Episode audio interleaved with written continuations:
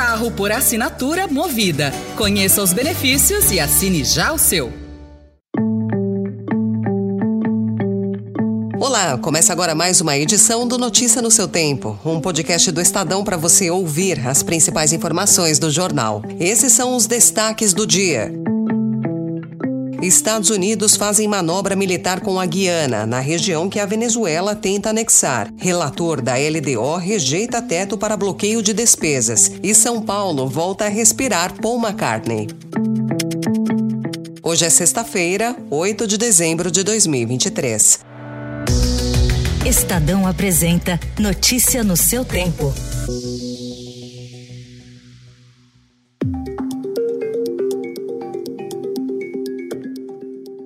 Um dia após Georgetown pedir apoio americano contra a Venezuela, os Estados Unidos fizeram ontem exercícios militares aéreos em conjunto com a Guiana na região do Essequibo. A embaixada americana em Georgetown disse que as manobras eram operações de rotina para fortalecer a cooperação regional. Segundo analistas, porém, a movimentação está diretamente ligada à ameaça do ditador venezuelano Nicolás Maduro de anexar a região, que é rica em petróleo e que corresponde corresponde a 70% do território guianense.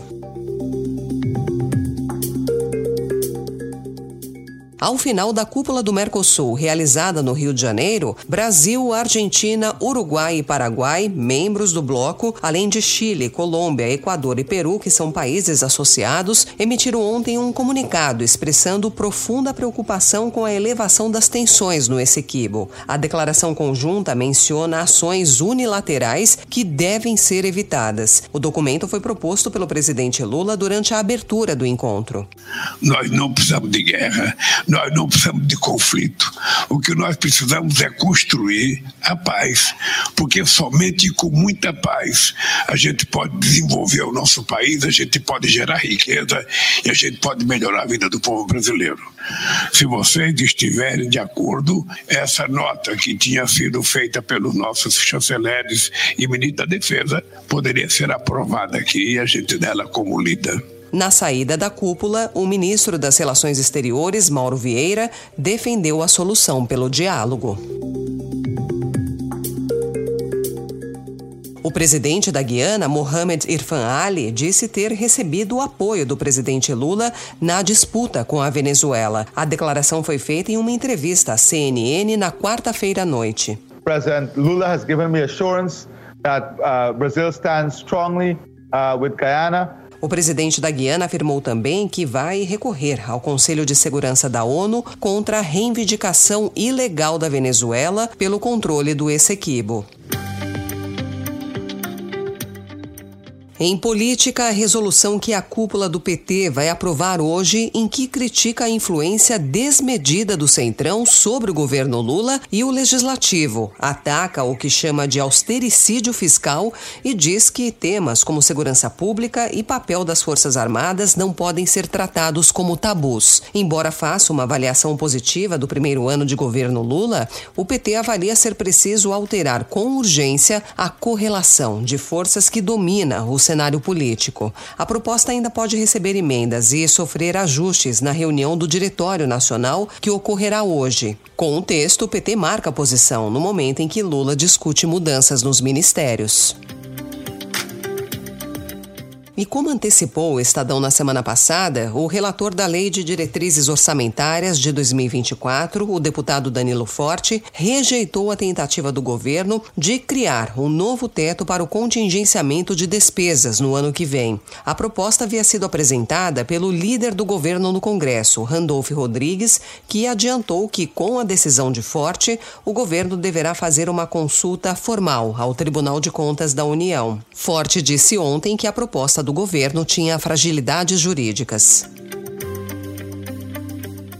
O secretário-chefe da Casa Civil do governo de São Paulo, Arthur Lima, disse ontem ao Estadão que o governo paulista está confiante de que as tentativas da oposição de frustrar a privatização da Sabesp serão mal sucedidas. O secretário informou também que o governo já está conversando com a Câmara Municipal de São Paulo e que tem indicativos de que os vereadores paulistanos devem aprovar um projeto que autorize a manutenção do contrato de prestação de serviços com a Sabesp, mesmo depois depois de a companhia ser desestatizada.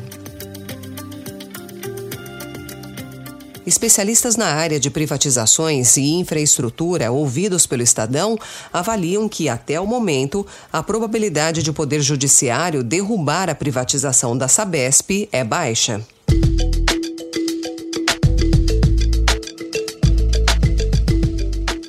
O Estadão também informa hoje que um em cada três brasileiros com mais de 50 anos sofre de algum tipo de dor crônica e quase um terço desse grupo utiliza opioides para aliviar o desconforto. Esse índice é visto como preocupante pelo Ministério da Saúde e por especialistas. Diante do cenário, o órgão federal prepara um novo protocolo de tratamento voltado à dor crônica no Sistema Único de Saúde para trazer alternativas ao uso desse tipo de remédio. Os dados fazem parte de um estudo coordenado pela Fundação Oswaldo Cruz e pela Universidade Federal de Minas Gerais e financiado pelo Ministério.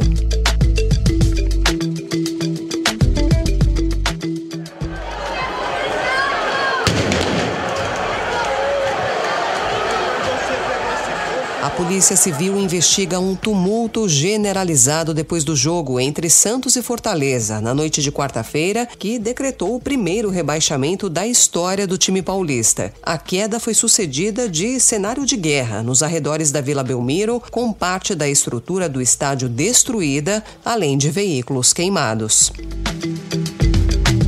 Ainda no futebol, a informação de que a Justiça do Rio de Janeiro destituiu ontem Edinaldo Rodrigues da presidência da CBF. A decisão é consequência da anulação de uma série de assembleias da entidade, entre elas a que elegeu o dirigente baiano. A corte também estabeleceu que o presidente do Superior Tribunal de Justiça Desportiva, José Perdiz, atue como interventor na entidade até a convocação de novas eleições. A CBF vai recorrer. Notícia no seu tempo.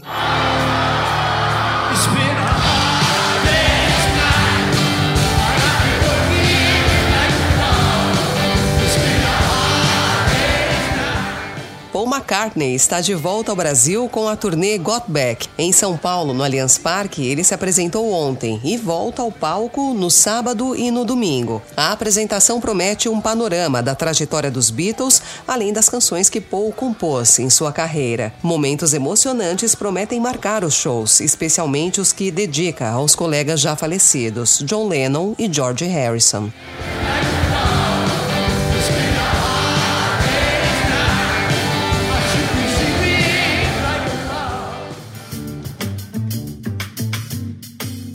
Essa foi mais uma edição do Notícia no seu Tempo, com apresentação e roteiro de Alessandra Romano, produção e finalização de Felipe Caldo. O editor de núcleo de áudio é Manuel Bonfim.